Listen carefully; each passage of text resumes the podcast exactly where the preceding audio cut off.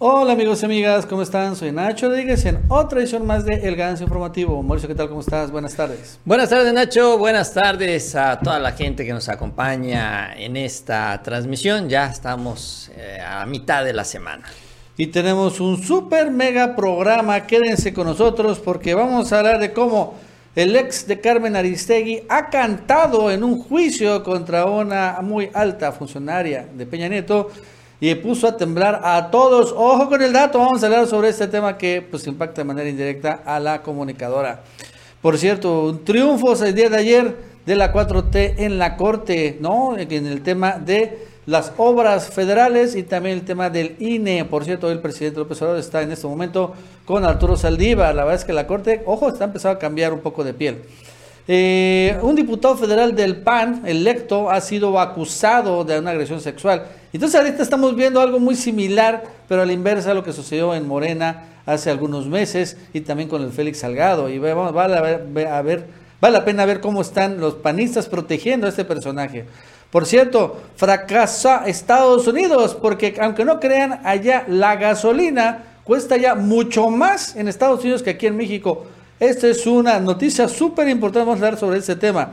Por cierto, hay más cambios en el gabinete. Se menciona que este Jaime Bonilla, el exgobernador de Baja California, se ha integrado al gabinete. Todo esto en un marco, ojo, de un destape, parece, de Adán Augusto a la presidencia, porque también va a suceder algo en los próximos días que va a impactar o está impactando fuerte en la sucesión presidencial.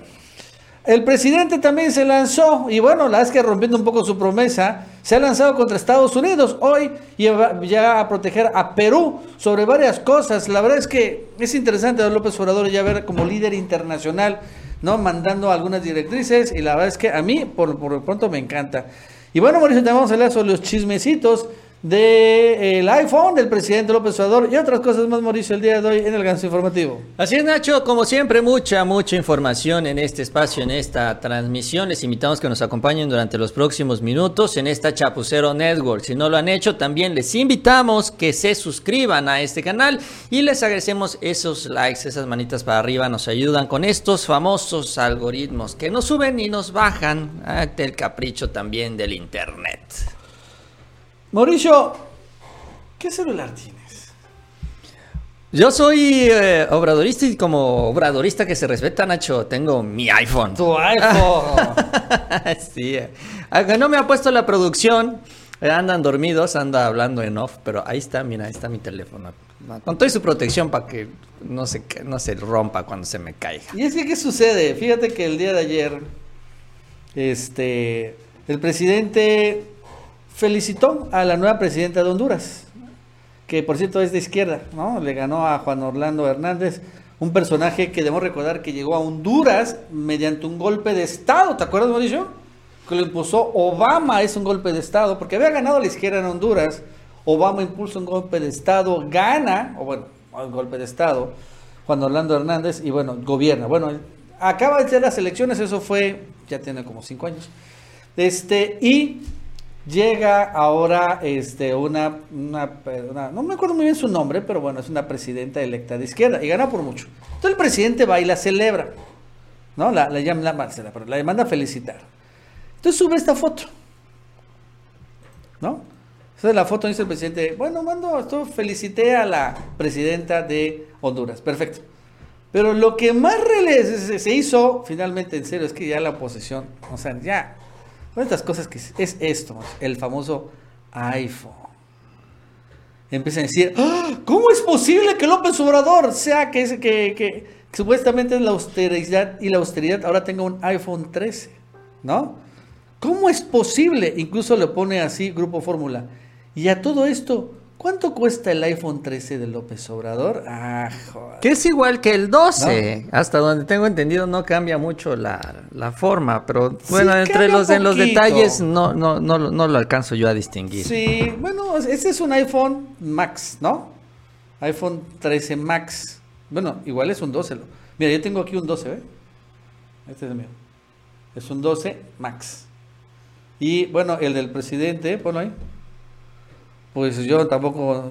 Es, que es ver los detalles, porque pues. Sí, o sea, no sé el Max que cambió. Sí sé que en el 12 y el 13, o sea, el normal cambiaron eh, la posición de las cámaras, ¿no?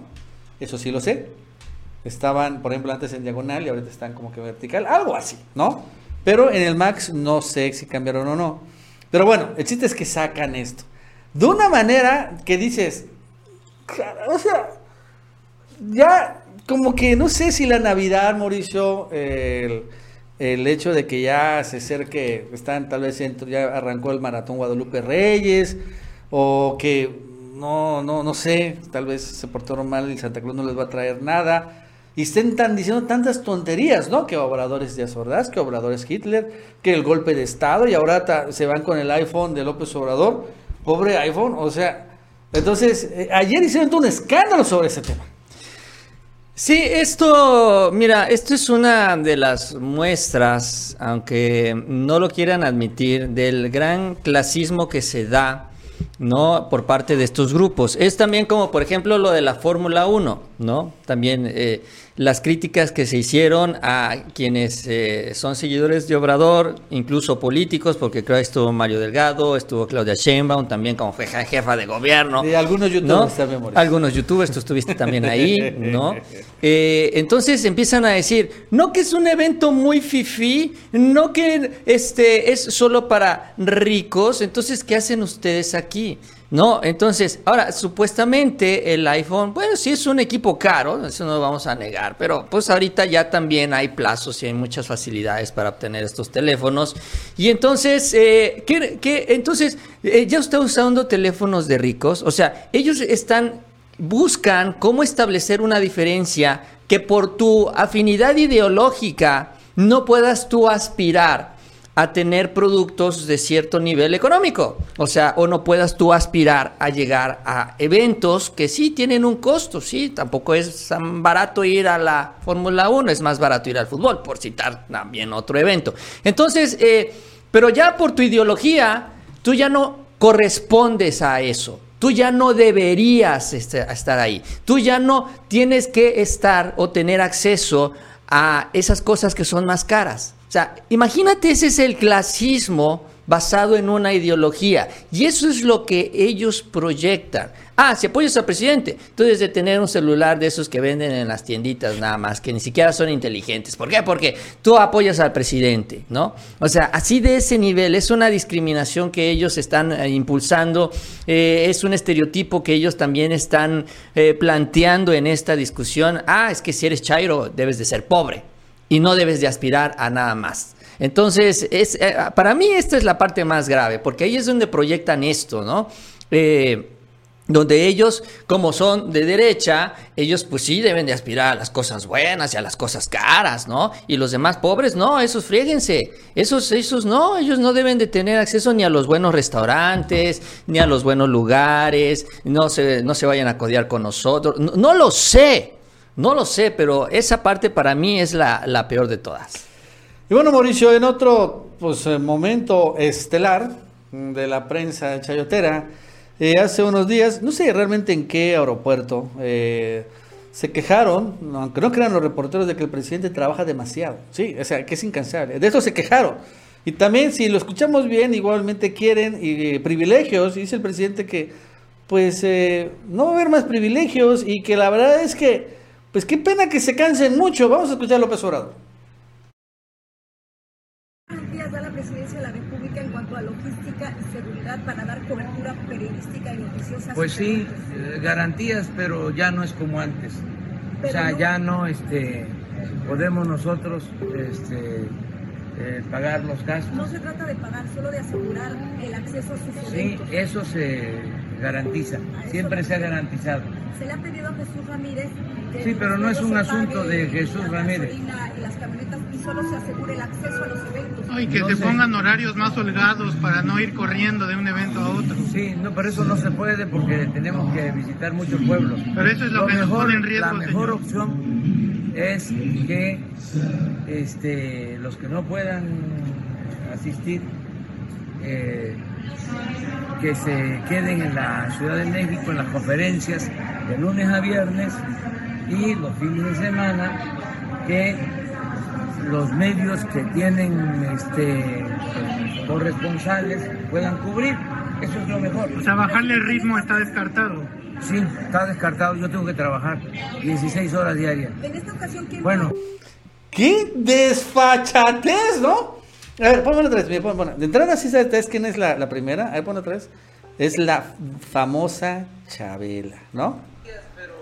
¿No? Sí, es la que está preguntando primero de que por qué no tienen. Ahí está, ahí está. Ah, es que no se ve. Ahorita. Ahí va a aparecer la Chabela. Ya tiene rato que es la de imagen. Este es la que primero dice, ¿no? Que quiere tener un acceso privilegiado. Este, que le pongan camionetas, que le paguen la gasolina y que las lleven y los trasladen a los eventos. Y el presidente, pues no, que ustedes los invitamos, pero pues vayan como puedan. Y, lo, y bueno, después el otro, desfachatez, Mauricio. Es mucho, mucho trabajo. Eh, que se le baje el ritmo, dice el presidente, pues no. Pues sí, la verdad es que esto están comentando en el chat. Sí, yo, yo también tengo la percepción de que este video es de, es de antes. Sin embargo, bueno, es un asunto que eh, es, es la manera de trabajar del presidente, ¿no? El presidente también, eh, él ha mantenido este ritmo de trabajo, ya van tres años, la verdad es que a lo que, contrario a lo que muchos esperaban, que iba a bajar el ritmo, de que se iba a cansar, que por la edad, que por la enfermedad, que por la espalda, ¿te acuerdas, no? Que por todos los aditamentos médicos que supuestamente luego le ponen y que, se está enfermando. Entonces, contrario a todo esto, que es lo que han estado difundiendo también luego en los frentes opositores, el presidente está pues apretando el paso, o sea, ya hay hasta conferencias de prensa los sábados. Eh, eh, es decir, o sea, el presidente también ya, Sí, ya empieza Ya a sentir, ya, sí, sin mayor escándalo. Ah, Sí. Tenemos conferencia el sábado, órale, pues ya empezamos. Y ya lleva tres conferencias, tres, ¿no? Tres sábados, Sí, creo. porque tú habías dicho que le estaba dando a Sheinbaum este espacio, pues, eh, pues ya no, se lo quitó, ¿no? Sí, exacto. es lo que decía yo. Pero bueno, eh, el presidente, regresando al tema, pues está apretando el paso. Ya a estos tres años también ya están perfilados todas las acciones de gobierno, las que se han completado, las que tienen pendientes, como por el tema, por ejemplo, el tema de las medicinas y, y, pues bueno, en general los proyectos de infraestructura que también ya van a empezar ya en esta segunda etapa. Estamos como la fase de los Avengers, ¿no? Ahora que está de moda Spider-Man, pues ya estamos entrando a la nueva fase de la cuarta transformación, donde ya se van a entregar estas obras de infraestructura y donde también ya se vienen cambios estructurales importantes como la entrada del nuevo modelo energético en México, con las refinerías, con DIRPAR, con todo esto que hemos incluso platicado aquí en este espacio. Ya vamos a entrar a esa fase. Pero bueno, esa fase ya es la última fase del gobierno del presidente y él sabe también y ya tiene más claro los tiempos en dónde tiene que acelerarle y dónde, pues bueno, ya se alcanzaron los objetivos de acuerdo al calendario. Y yo creo que por eso también está apretando y aprieta sobre todo en un tema que a él le preocupa, que también no se ha resuelto, que él lo ha reconocido que tiene pendiente todavía que es el tema de la seguridad. Y estas conferencias se centran justamente en el tema de la seguridad. Entonces, yo creo que así veremos al presidente dedicando más y más tiempo a lo que va rezagado, como lo que son los medicamentos y como es el tema de seguridad. Pero de que va apretando el paso, lo va haciendo. Bueno, antes de seguir, recordamos que se suscriban, denle like y bueno, vámonos a, bueno, buenas noticias judiciales. La verdad es que no es común decir esto, casi siempre cuando hablamos de cosas judiciales son malas noticias, que ampararon a esto, que tumbaron lo otro. Pero no sé, como que mm, ya la corte ha empezado a cambiar poco a poco, aunque evidentemente hay resistencias, pero la reciente llegada de otra ministra de la corte, Loreta Ortiz, bueno, ya van cuatro ministros que ha impulsado la 4T. Algunos se acaban traicionando, no, pero de una otra manera. No están muy vinculados al neoliberalismo. Ya son cuatro ministros, Arturo Saldívar son cinco, o sea, son once en total. Ya están a punto de tener mayoría. Y como que las cosas han empezado a cambiar, Mauricio. Fíjate que ayer la Corte dio dos fuertes reveses a el prianismo, a la oposición, ¿no? A los que, bueno, antes eran los jefes, jefes, jefes. Pierden juicios fuertes importantes. El primero, Claudio X González. Hace un tiempo, unos, unos mes, un mes más o menos, eh, el presidente publicó lo que él llama acuerdo, yo le digo decretazo patriótico, creo que me gusta más como lo digo yo. Este, y donde en ese decreto o acuerdo hace toda eleva todas las obras federales a nivel, ¿no? De que todas son de interés de seguridad nacional, Como es el aeropuerto Santa Lucía. Al momento de elevarlos a que son obras prioritarias estratégicas de interés de seguridad nacional, en ese momento las blinda contra cualquier tipo de amparos. No pueden ya, finalmente los jueces, frenar ninguna obra mm, por amparos porque son obras de interés de seguridad nacional, son obras estratégicas, punto. Entonces, esto lo hacen, lo hizo López Obrador primero en Santa Lucía por 180 amparos que impuso Claudio X González, este, y que frenó la obra, debemos recordar originalmente, ya después no se ha frenado, y ahora también porque el tren Maya la estaban frenando, le estaban cambiando el trazo, en fin, un rollo, y entonces digo el presidente, ya, hasta aquí, sube, ¿no? A, saca este decreto por esta razón. También al mismo tiempo saca el decreto para que ya no se frenen las obras por permisos de todo tipo. Por ejemplo, estudios de impacto medioambiental que después duran uno, dos, tres años. Entonces, esto es un decreto también para que al final las obras caminen, se dé una especie de permisos de emergencia, vamos a llamarle así, y no haya problemas y no se frenen las obras en lo que se tramitan todos los permisos que se necesiten. Este, y así se da.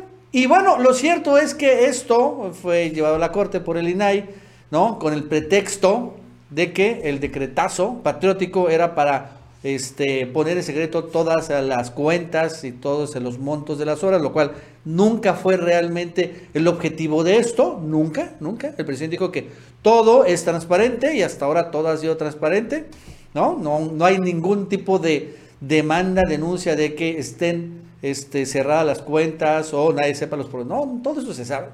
Este, pero bueno, lo llevaron con ese pretexto, pero al final ayer Mauricio, la corte le da la razón a López Obrador, le dice, ¿no? O sea, le, al- al- no frena pues el decreto, continúa vigente. Lo único es que sí hace la referencia de que debe ser transparente, ¿no? O sea que eso sí, eh, gobierno federal, tienes que transparentar. Ah, pues sí, pues yo nunca lo quería esconder, ¿no?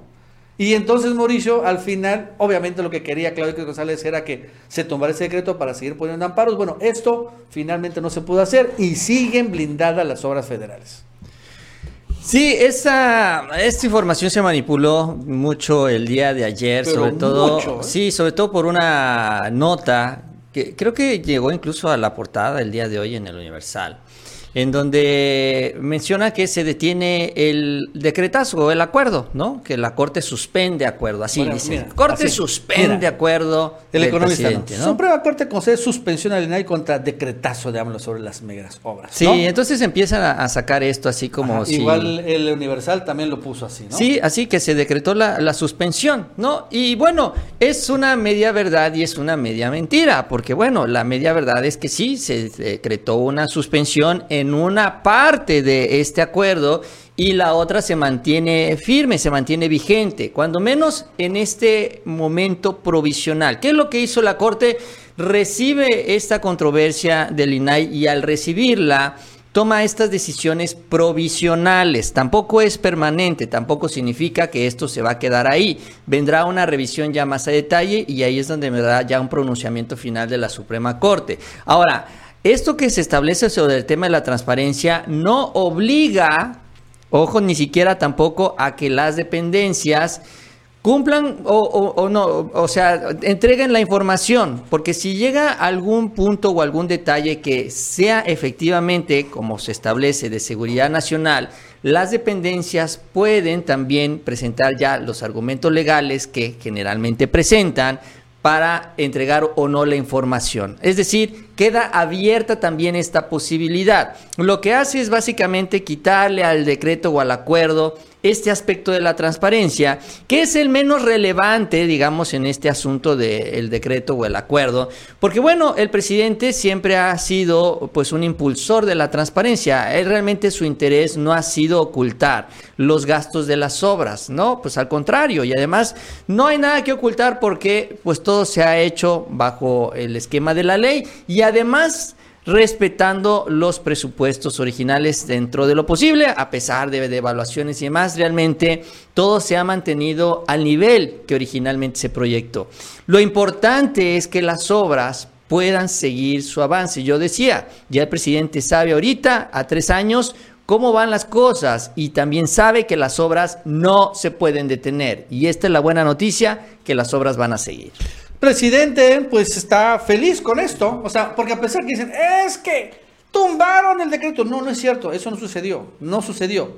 Tumbaron algo que nunca realmente el presidente puso, o sea, que se iban a, este, a, se iban a, a a opacar las obras, ¿no? Y el presidente hoy lo señaló, ¿no? Finalmente él está conforme con esta decisión que de una manera también blinda, porque efectivamente, aunque se, efectivamente no entran todavía a una revisión a fondo, pero en esta primera revisión superficial, vamos a llamarle así, sigue vigente. Vamos a escuchar a López Obrador. Pues es que la Corte también resuelve de que es válido el acuerdo que emití, quería conocer, y que solamente tengo que, o tenemos como gobierno, que eh, presentar los informes para que haya transparencia, que siempre dijimos que se iba a hacer así, que no era un asunto de transparencia, no era ocultar información sino era para poder avanzar, simplificar los trámites. Entonces, este, fueron muy buenas eh, decisiones de la Corte del día de ayer. Pues por ese decretazo patriótico que Denis Dresser dijo que había habido un golpe de Estado.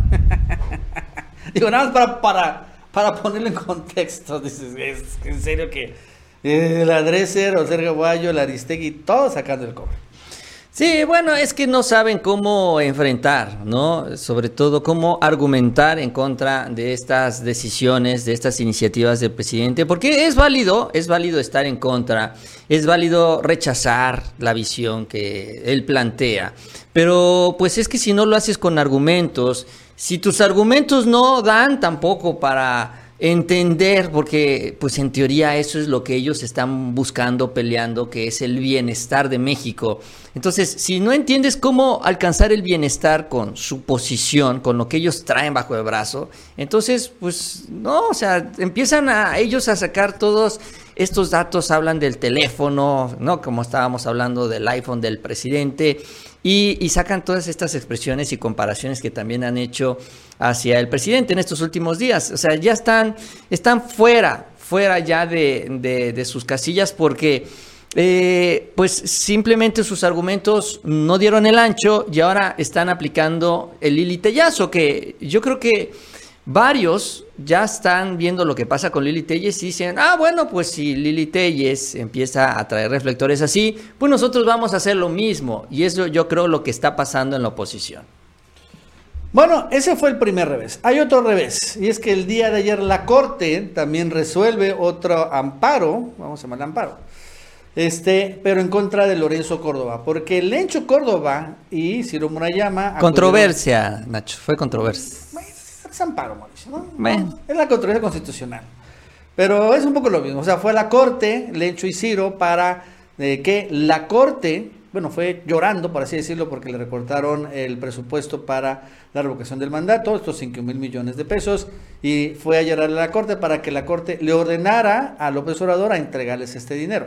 el día de ayer les dijo que no, que ni más, que el INE tiene que hacer la revocación del mandato con el dinero que fue presupuestado, que no necesariamente no le tiene que dar más el Ejecutivo que si tienen que rascar con sus propias uñas, que háganle como puedan, que se bajen los suelos, que quieran, hagan lo que quieran, suelten, vendan chicles, hagan rifas, podrían despedir a todos estos asesores o bajarse los sueldos, tal vez no lo hagan, pero que como sea tienen que sacar la revocación, además como está establecido en la ley de revocación. Eso significa que tienen que instalar 150 mil casillas en todo el país. No las 50 mil que instalaron cuando se, registró esta consulta a expresidentes. No, no, no, no, no, no.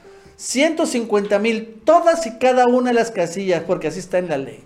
Y que si no lo hace, caen en desacato, no solo el Encho ni sino, sino todos los consejeros electorales, todo el Instituto Nacional Electoral, y podrían venir sanciones administrativas y, ojo, también penales. Así es, Lencho, Ciro y los demás consejeros podrían acabar en el tambo si desacatan este ordenamiento legal.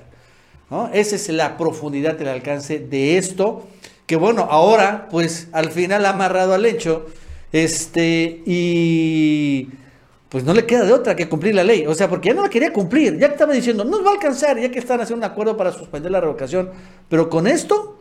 Si la suspenden, sí, sí se van a la cárcel, ¿eh? Y por orden de la corte. Sí, eh, pues es un duro, duro revés a Lorenzo Córdoba. Ellos estaban apostando a que la Corte los apoyara en esto para que les dieran más dinero. Ellos dicen y aseguran que ya tienen ahorros por 1.500 millones, pero que todavía les falta como 2.300, más o menos, según yo. 2.300 millones, un poquito más, para poder organizar la revocación de mandato, que es lo que ellos están, están pidiendo, lo que pidieron originalmente a la Cámara de Diputados. Lo que ha trascendido Nacho a través de la representación de Morena, lo que ha mencionado Lorenzo Córdoba y lo que aparece publicado el día de hoy también en un diario de circulación nacional para que vean que hay varias fuentes sobre este tema, son dos opciones, dos posibilidades que están valorando en el INE. Y vamos a ver qué es lo que termina o en qué termina después del fallo de la Corte.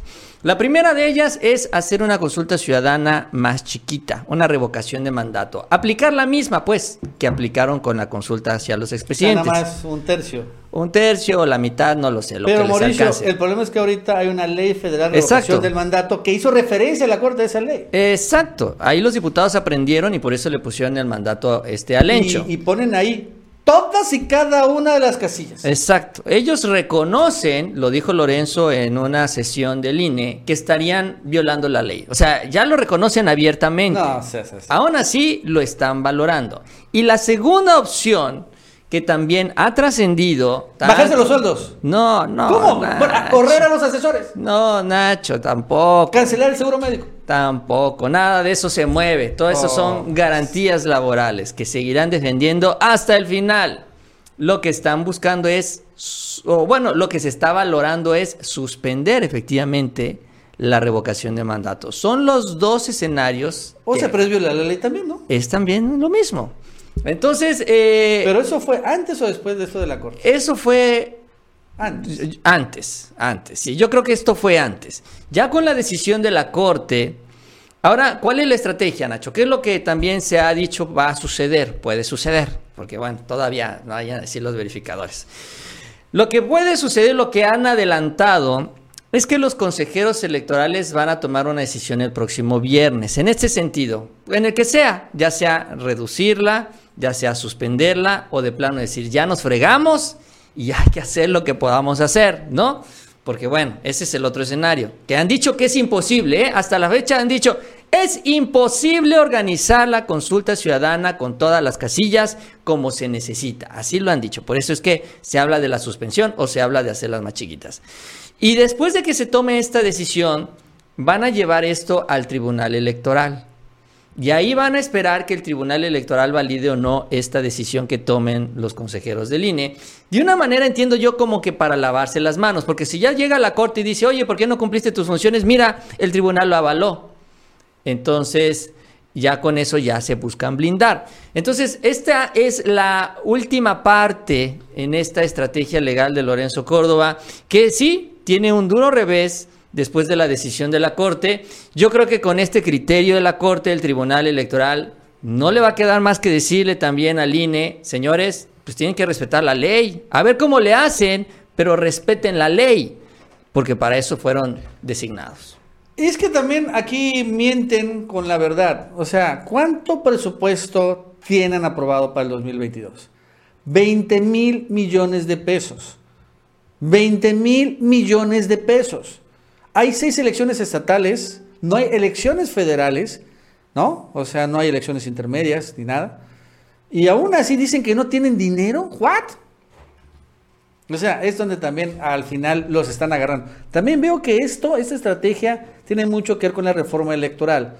Realmente también es una forma, esta revocación del mandato, es una forma de que eh, se, se, genera, eh, precisamente estamos viendo, nos genera una gran crisis, división interna al interior del INE, porque está, está en la posibilidad de que los consejeros podrían acabar en la cárcel, o sea, no es menor. La Corte podría algún día, porque podría decir el tribunal lo que quiera electoral. No, ¿qué? Pero la Corte al final, ya vimos que está cambiando un poco de piel. Mira, nada más, ve, ve, ve, esto. Es, ahorita es el informe. Ahí está Arturo Saldívar, López Obrador, Sergio Gutiérrez, ¿no? Y ya la Corte al final ya empezaron a llegar más gente de Morena. Impulsados por Morena cuando menos. Y nombrados por López Obrador en la terna. Y empezó a cambiar de piel. Entonces la Corte podría decir, mételos a la cárcel. Ordenar a la fiscalía que los meta a la cárcel por violar la ley. Y ya lo están no será la primera vez. Entonces, tiene que ir también como una reforma electoral, este, porque también los consejeros electorales, pues igual las tenía bien agarrados el hecho y ahora que está en riesgo que puedan ir a la cárcel, dices, bueno, pues hasta dónde el hecho, ¿no? O sea, la verdad es que sí está poniéndose muy fuerte. Por eso el presidente habló, Mauricio, y dijo que fue una muy buena noticia el tema de la Corte y lo que hizo en el INE. Vamos a escucharlo. Eh, el INE acudió a la Corte planteando que no tenía presupuesto para hacer la consulta. Y la Corte resolvió de que tiene que llevar a cabo la consulta con el presupuesto que cuenta eh, el INE, que no puede ser ese un motivo, una excusa, un pretexto para no llevar a cabo lo que es un mandato constitucional. Entonces es muy buena, muy buena noticia. Entonces todos prepararnos, hasta los de frena, que son los únicos que están impulsando del flanco derecho, los demás están ahí callados o este, inactivos, eh, incluso apostando a que no se lleve a cabo la revocación del mandato. Me refiero al bloque conservador de partidos. Esos no quieren. En una de esas van a llamar a no votar. Imagínense. La antidemocracia al descubierto. En cambio, frena. Este, sí, está recogiendo firmas, para que este, me quiten de la presidencia, pero eso es, no hace falta este, la violencia, todo por la vía pacífica. Y bueno, al final, ¿no? El presidente, pues claro, feliz con esto, porque pues le da la razón y fuertes reveses a Claudio X y a Lencho Córdoba. Sí, son estos dos procesos legales, ¿no? Que, pues sí, eh, son decisiones que permiten que se avancen con estas iniciativas, con estos proyectos, con la visión de la cuarta transformación. Y bueno, aquí la duda al final, ¿no? En este tema que estamos comentando del INE, ya en el segundo de estos dos temas, es qué tanto están dispuestos los consejeros a estirar la liga y sobre todo si están dispuestos a reventarla. Ahí es donde le va a costar trabajo a Lorenzo Córdoba juntar estos consensos entre los consejeros, porque una cosa es que se pongan de acuerdo para hacer negocio y para disfrutar la famosa autonomía que les encanta presumir, que incluso quieren ponerse arriba de los poderes constitucionales de este país. Pero otra cosa ya es efectivamente no respetar las leyes electorales de México y esto pues también los lleva a ellos a una serie de responsabilidades directas, directas también que ya les advirtió la Suprema Corte, pueden recibir que les pueden caer si no cumplen con, en este caso, la ley de revocación de mandato. Entonces, eh, pues el escenario no pinta bien para ellos. Yo creo, Nacho, que lo que va a terminar esta historia, porque también, para que veas cómo son bien mañosones. Oye, ayer, perdón, César Carabioto hizo cuentas, ¿no? Sobre la consulta de los expresidentes y dijo, bueno, ya hicimos cuentas, las consultas de los expresidentes costó 8.700 pesos cada casilla, ¿no? Ya ves que instalaron un tercio de las casillas. Con lo que autorizó o con lo que ya se ahorró Lorenzo Córdoba, para que veas la mañosidad, con lo que ya se ahorró supuestamente el INE, que son 1.500 millones de pesos, básicamente una casilla de la revocación de mandato estaría costando lo mismo lo mismo que la consulta hacia los expresidentes. Es decir, que la lana ya la, ya la tienen, ya la proyectaron. Ya ahorita están jugando a esto de que no me alcanza el dinero, de que necesito más y al final se van a vestir, se van a rodear con la bandera de México, se van a presentar ante los mexicanos y van a decir, hicimos todo lo posible y lo logramos. Ya ven cómo estamos comprometidos con la democracia, vamos a hacer la revocación de mandato, ya conseguimos el dinero, ¿no? Entonces, eh, porque ahí están los números. O sea, ahí está ya el antecedente que se tiene de la consulta de los expresidentes y ahora ya también se tiene lo mismo que se hizo, se puede hacer ahora con los 1.500 millones de pesos, instalando todas las casillas. Son bien, la verdad es que son bien mañosos, es, es increíble. Pero bueno, aquí lo importante es que se haga el proceso y que podamos ir nosotros ya, una vez que se avale todo esto de las firmas y demás, a votar por, eh, eh, por este proceso de revocación, ¿o no? Bueno, antes de seguir, les recordamos que se suscriban, denle like y bueno, vámonos a otro tema, Mauricio. Fíjate que el ex de Carmen Aristegui ha cantado y ha puesto en problemas a muchos machuchones. ¿Y quién es el ex de Carmen Aristegui? Bueno, debemos recordar que es Emilio Cebadúa, ¿no? Esta que está aquí a la izquierda y que era o en la mano derecha de la Chayo Robles en la Sol y después en la Sedato. No sé si se acuerdan que este señor, Emilio Cebadúa, sin embargo, se acogió al famoso criterio de oportunidad, pero a diferencia de Lozoya, él empezó a entregar ya más información, evidencias, no solo de Chayo, sino de Luis Videgaray, y la verdad es que ahora sí, todo indica que va a empezar a caer. De entrada, la Chayo Robles van a, la van a, ahora sí, hundir, la van a meter bien, bien ahí a prisión porque tenía todo interés de salir. No, ya no va a salir. Y bueno, este, ahora sí con Luis Videgaray le encuentran algo mucho más, este, eh, más, más, eh, más importante. ¿Qué sucede?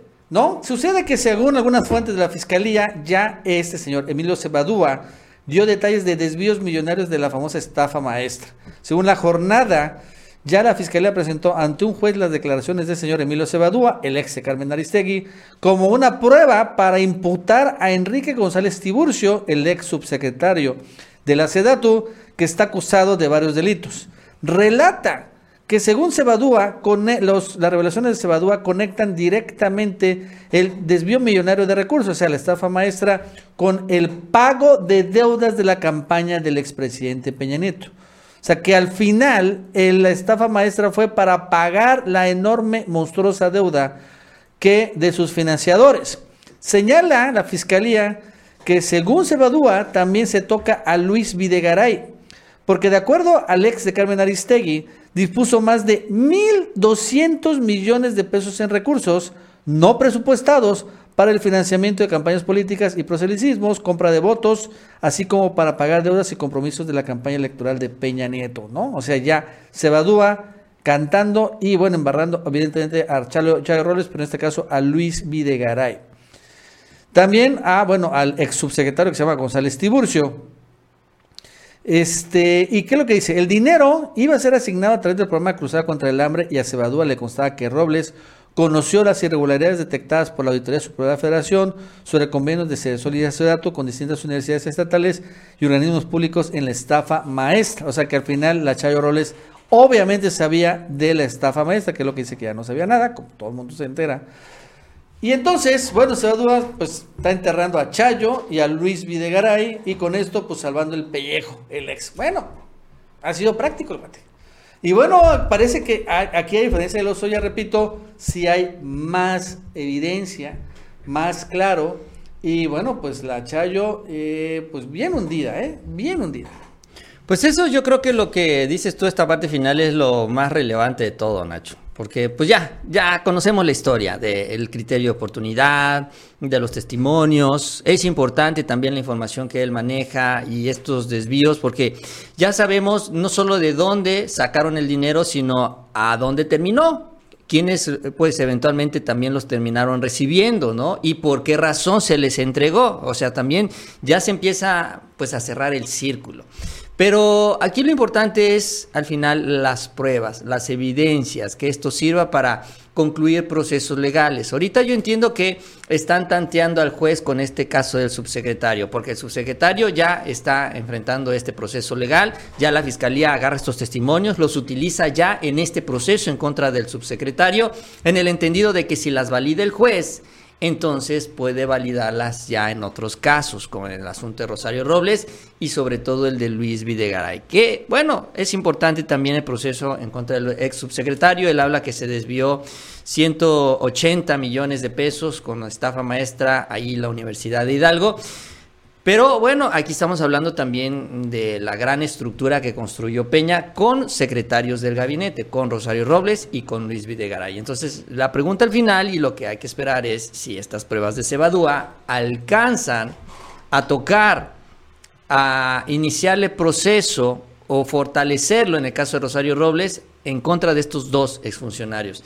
Si no, bueno, si no, pues la verdad es que habría que decidir si Sebadúa entonces merece seguir en libertad o que le hagan lo mismo que los Oya, que no presentó las pruebas esperadas y que, bueno, pues el proceso continúe en contra suya. Bueno, antes sí le recordamos que se suscriban, denle like, Mauricio. Fíjate que en Estados Unidos, eh, pues, eh, ¿te acuerdas cuando se decía mucho cómo ahí en la frontera salían mexicanos, ¿no? Que tenían coches, pasaban la frontera a cargar gasolina allá en Estados Unidos porque era mucho más barata, ¿no? Gracias a los gasolinazos que dejó Peña Nieto.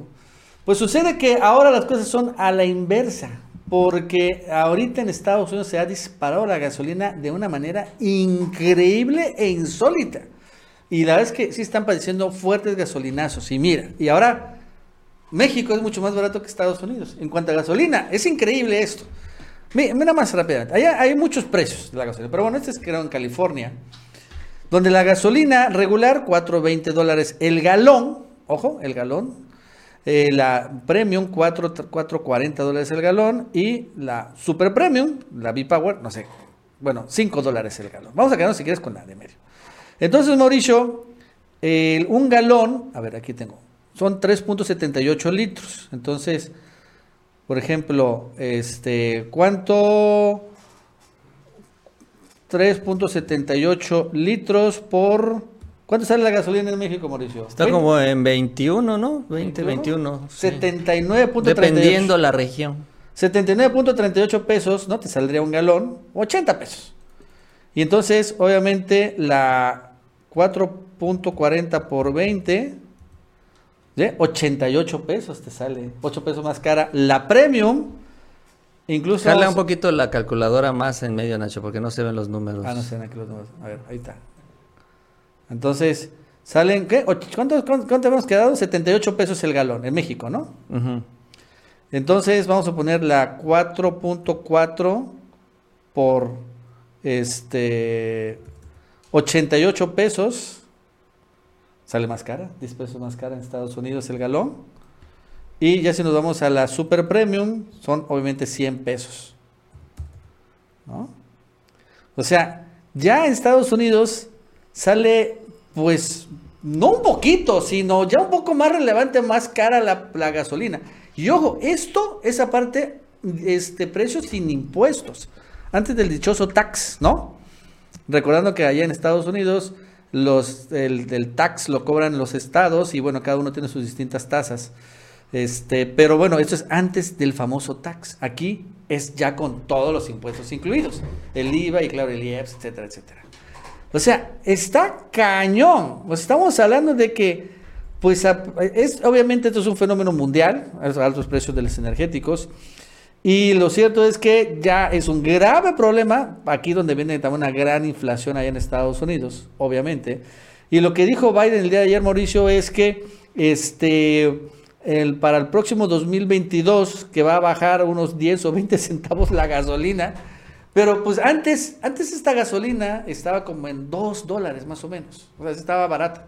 3 dólares a lo mucho. Pero ahora en 5 dólares el galón. Estamos, estamos, estamos muy claros que sí es un montón, mucho más caro que México. Sí, el tema de la inflación es eh, un problema a nivel, gran, gran problema a nivel internacional. Esto está afectando mucho lo que es ya la recuperación económica en todo el planeta, sobre todo porque, bueno, afecta el poder adquisitivo. O sea, nuestro dinero en todo el mundo vale cada vez menos. Incluso el día de hoy estaba viendo una nota que también en Europa tienen los niveles de inflación más altos en los últimos años. En el caso de Estados Unidos, pues también están ya enfrentando toda esta situación. La inflación, creo que la última que se reportó en noviembre está por ahí del 6.5, 6.4, que para Estados Unidos es una inflación también muy importante. Digo, para, para México, pues es, digamos, lo de, lo de cajón, ¿no? Estamos acostumbrados un poco a estos niveles inflacionarios, pero en Estados Unidos no y sobre todo en el cierre del año donde siempre se da un empujón adicional por la temporada navideña, por la gran demanda, por la gran liquidez también en la economía, por todos los bonos de fin de año. Entonces siempre hay un empujón adicional sin tomar en cuenta, en el caso energético, que también en este año es donde suben más, justamente por el tema del invierno, el frío, la calefacción, el gas, etcétera, etcétera, etcétera. Entonces, todos estos efectos que se venían acumulando en el transcurso del año todavía crecen más ya en este cierre del 2021, como sucede en el cierre de cada año, que es lo que estamos viendo, ¿no? Yo creo que ya ahorita, así como en su momento esperamos que la pandemia no pegara tanto en la temporada navideña en el año pasado, ahorita estamos esperando que la temporada navideña no le pegue tanto o más todavía al sector energético y a los precios, ¿no? En general a la inflación que se ha registrado. Y esto, pues bueno, hasta que termine ya en estos días de gran actividad económica, pues tendremos el balance final, pero esto es un asunto como lo vemos a nivel internacional. Y esto, en lo particular a Biden, le ha estado pegando muchísimo. Si de por sí ya tenía problemas de popularidad en este tema de la inflación, la verdad es que sí también se ha convertido en un foco rojo también para la Casa Blanca. Y la verdad es que no han podido resolverlo como ellos esperaban. Y sí, está generando inconformidades, porque allá no están acostumbrados a estos niveles inflacionarios. Y es que se está muy cara la gasolina, Mauricio. O sea, eh, muy, muy, muy, muy cara. Y la verdad es que le gustaría, honestamente, a Biden tener los controles estatales, por ejemplo, tener una petrolera estadounidense que pudiera ¿no? que eh, generar, ¿no? o sea, puede limitar los precios, pero está completamente privatizado.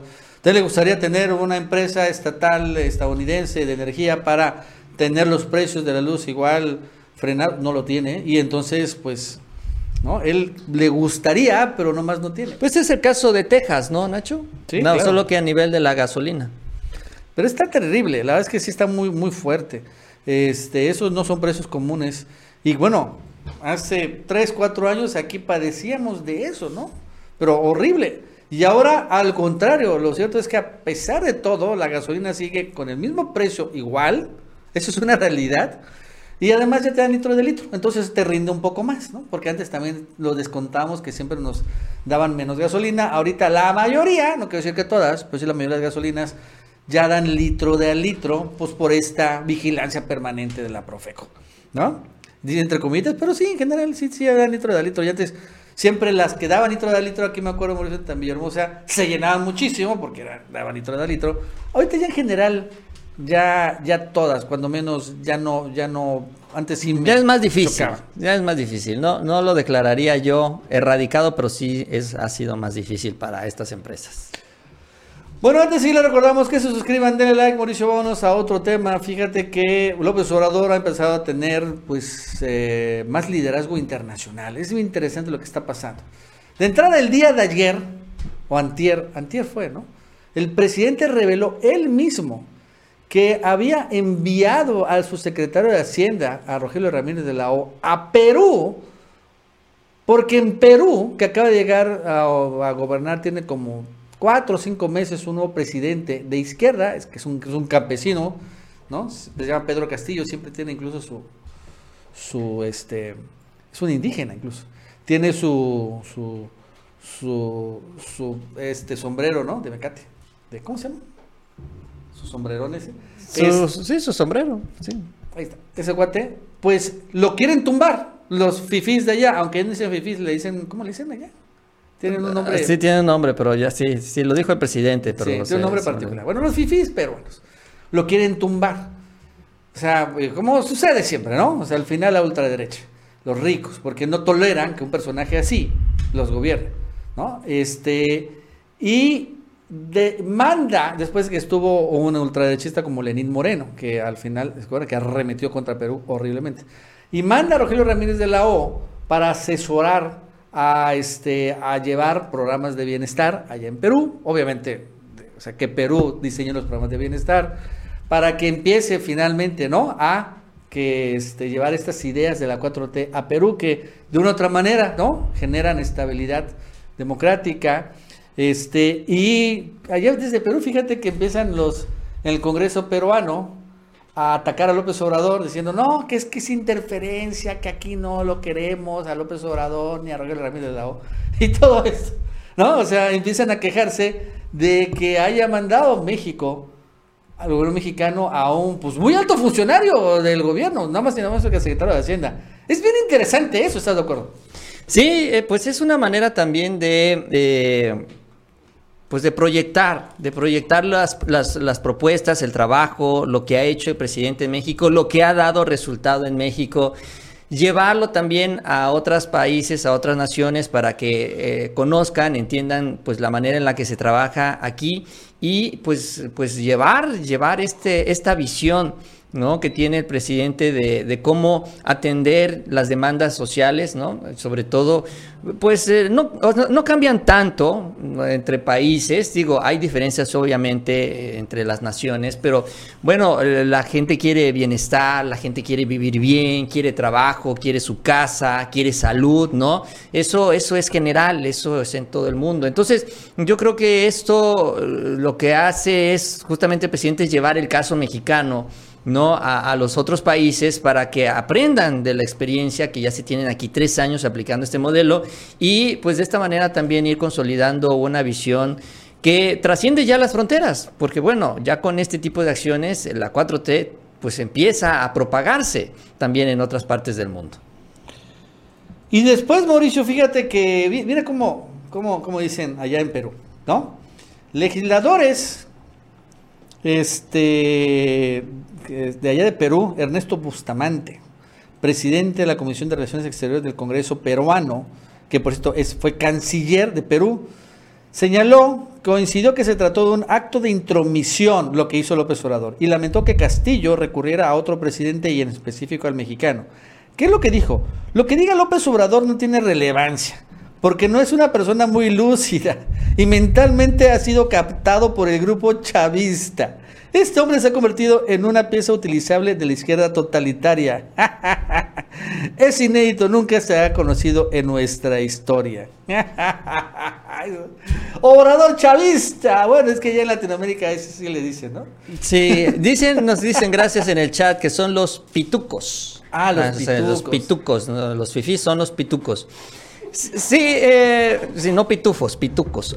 este, eh, bueno, es que este discurso, fíjate, este discurso siempre buscaron criticar a Hugo Chávez, ¿no? Que también él sí traía una idea, pues, eh, más abierta, ¿no? De, de, de, sacar, ¿no? Toda su visión ideológica eh, ahí en Sudamérica.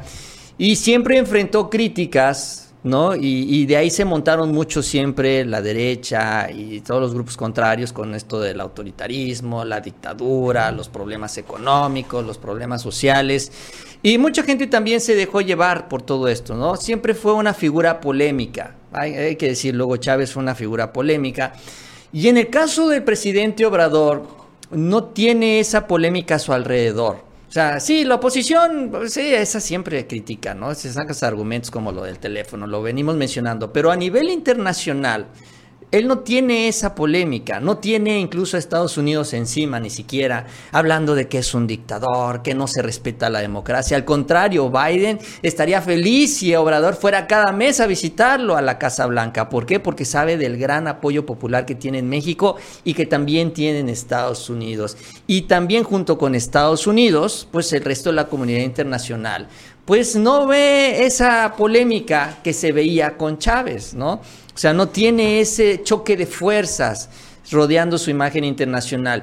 Y entonces, eh, ahí es donde el presidente también tiene esta posibilidad, ¿no? Real de, pues, llevar esta visión, como decía yo, a otros países que lo adaptarán ya a su realidad y que, bueno, lo que permitirá es justamente fortalecer esta visión del apoyo a los pobres, del bienestar, ¿no? De la austeridad, que es muy importante, del combatir la corrupción y sobre todo, que es lo que ha pedido el presidente, que ha compartido con los países de Latinoamérica, de generar o de crear un bloque unido, un bloque conjunto en donde todos los países puedan trabajar de manera unida. Obviamente, mientras más presidentes aliados tenga el, el presidente mexicano, nuestro presidente, pues obviamente más fácil será cumplir con este objetivo. Pero pues ahí paso a pasito. El chiste es seguir avanzando de esta manera.